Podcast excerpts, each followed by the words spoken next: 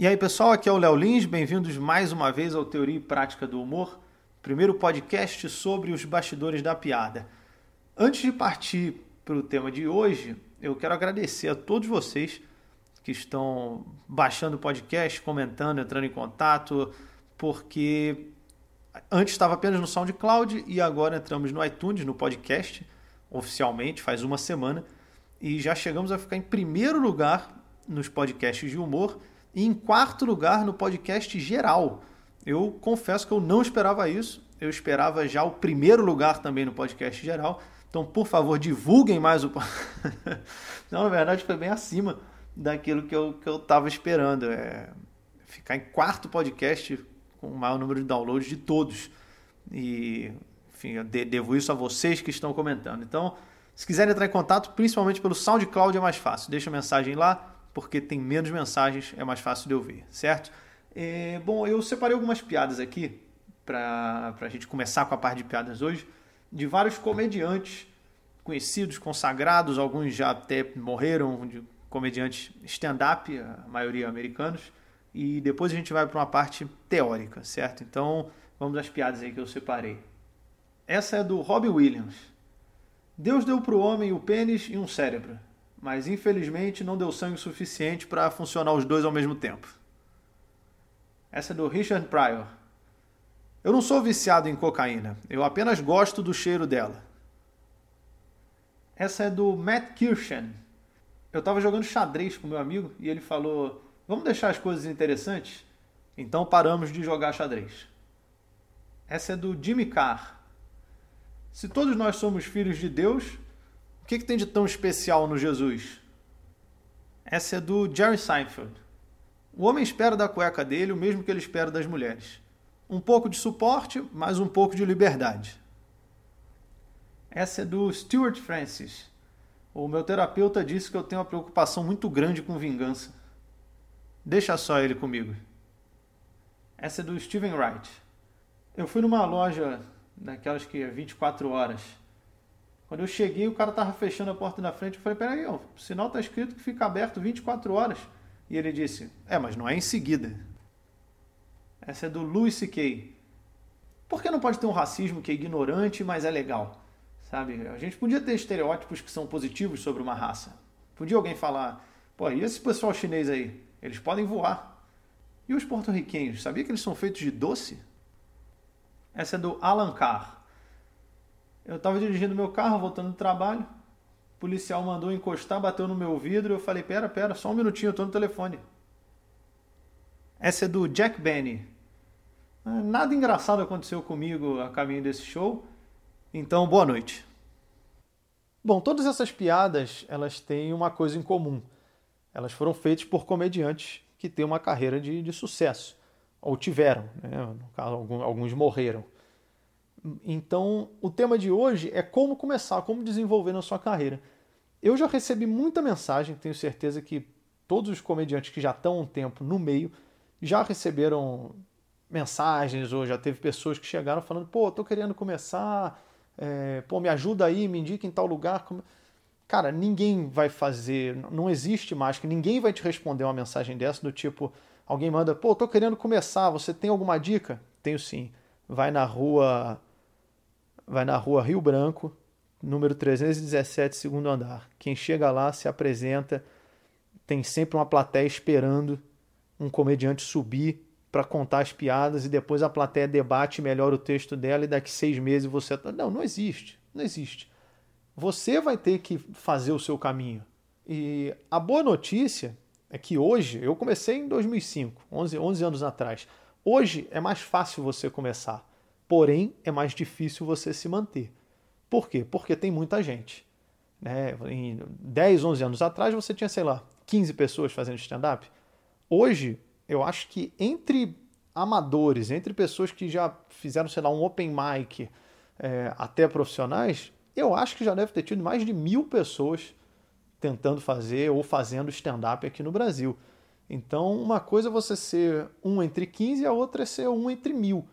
Então hoje é mais difícil você se manter e, e conseguir chamar atenção. Você precisa de um diferencial. Tem que ter alguma coisa que te diferencie. Antigamente era mais fácil porque tinha menos gente, porém era mais difícil começar, era mais difícil fazer. É, eu comecei no, fazendo, embora seja do Rio, comecei fazendo em Curitiba. E, porra, era muito difícil conseguir show. Eu lembro, hoje eu já vi gente que começou a fazer e às vezes já tem dois, três, quatro, cinco shows numa semana, faz 15 shows num mês. Porra, para eu fazer 15 shows 10, 11 anos atrás, porra, era uma luta, era uma briga para conseguir isso. Porque eu não tinha, não tinha como. Então a gente tinha que chegar num bar, convencer o cara falar com o dono, oferecer o stand-up. Ninguém sabia o que era stand-up, o público não sabia o que era stand-up. É, era muito mais difícil. Hoje é mais fácil começar, tem vários shows, você pode entrar em contato com os humoristas, tentar um open mic e tal, mas é mais difícil se manter porque tem muita gente. É claro que isso vai variar de cidade para cidade. Uma coisa é o cenário de stand-up em São Paulo, onde você tem inúmeros shows, tem vários humoristas, e a outra é o cenário de stand-up em Rio Branco, no Acre, onde eu passei e eu procurei me informar e não tem, não tinha uma noite, não tem nada de stand-up acontecendo. E eu até dei uma oportunidade de pessoas que estão querendo começar ou que já tiveram alguma experiência em palco e estão querendo voltar, fazerem, se apresentarem lá no, no meu show. Isso é algo que eu pretendo fazer nessa minha turnê com o show Bullying Art para estimular o stand-up em todas as cidades onde eu estou passando. Então, esse cenário vai variar. O próprio Rio de Janeiro que eu fiz show muito tempo lá com Comédia em Pé, é uma cidade que o stand-up é muito fraco eh, se você comparar com o número de pessoas na cidade. Então, dependendo de onde você mora, você está, sei lá, em Teresina, não sei como está o cenário, o cenário de stand-up em Teresina, mas se não tem nada, você vai ter que fazer o processo que eu fiz 10, 11 anos atrás, que alguns humoristas fizeram em São Paulo quando começou o Clube da Comédia, 11 anos atrás, que fizeram no Rio, quando começou o Comédia em Pé, 11 anos atrás. Você vai ter que achar algum bar que possa funcionar o stand-up, ter uma disposição legal das mesas, é, conversar com o dono, é, oferecer o show, não sozinho, porque se você está começando o show vai ser uma porcaria, não vai se manter. Então se junta com outros humoristas é, ou outros entertainers em geral. Quando eu comecei, quando eu levei uma proposta de show num bar, isso em 2005, é, eu estava começando no stand-up, mas eu já fazia mágica.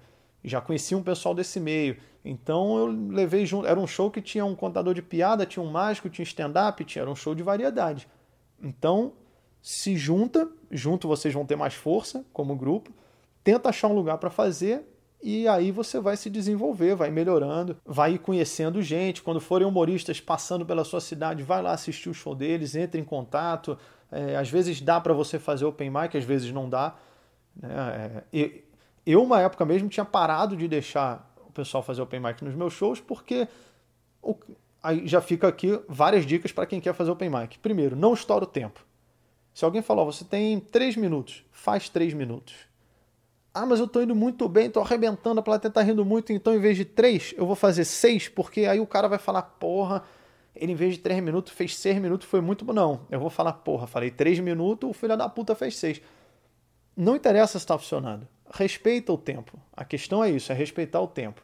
Então, se te deram um minuto, se te deram 15 minutos, se te deram 30 segundos, respeita o tempo.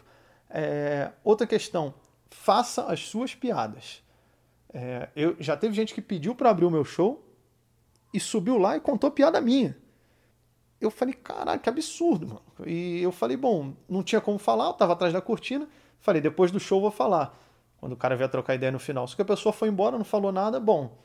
É, eu nem falei mais com essa pessoa, mas no que eu puder fechar portas para alguém que faz isso, eu, eu vou fechar portas. Porque se o cara agora já copia piadas, isso é muito mal visto. Então, faz as suas piadas. Algumas pessoas me mandam mensagem e falam: "Pô, eu vou fazer um show em tal lugar e, pô, minhas piadas não estão muito boas, estou começando, posso usar algumas suas?"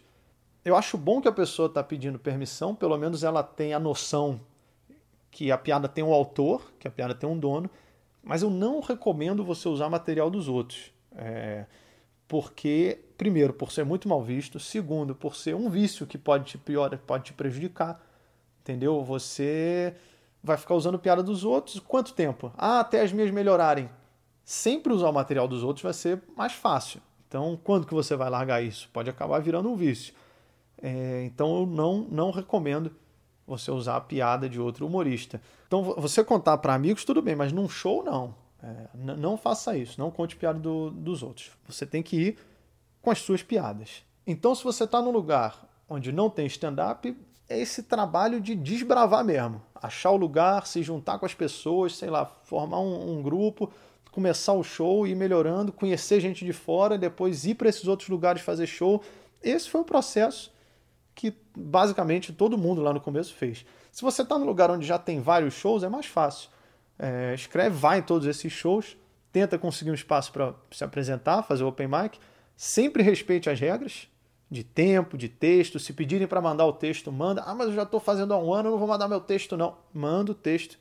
Manda o texto, não tem essa. E para você conseguir ter mais destaque, como eu falei, já que hoje tem muita gente, o importante é você ter um diferencial. Isso daí é um tema para um outro episódio, certo? Então, próximas datas da turnê Bolinha Arte, é Porto Velho, 6 de agosto, Fortaleza, 19 de agosto, e depois possivelmente eu continuo por Nordeste e setembro, se eu não me engano, eu passo também na região centro-oeste do Brasil. É isso, valeu pessoal!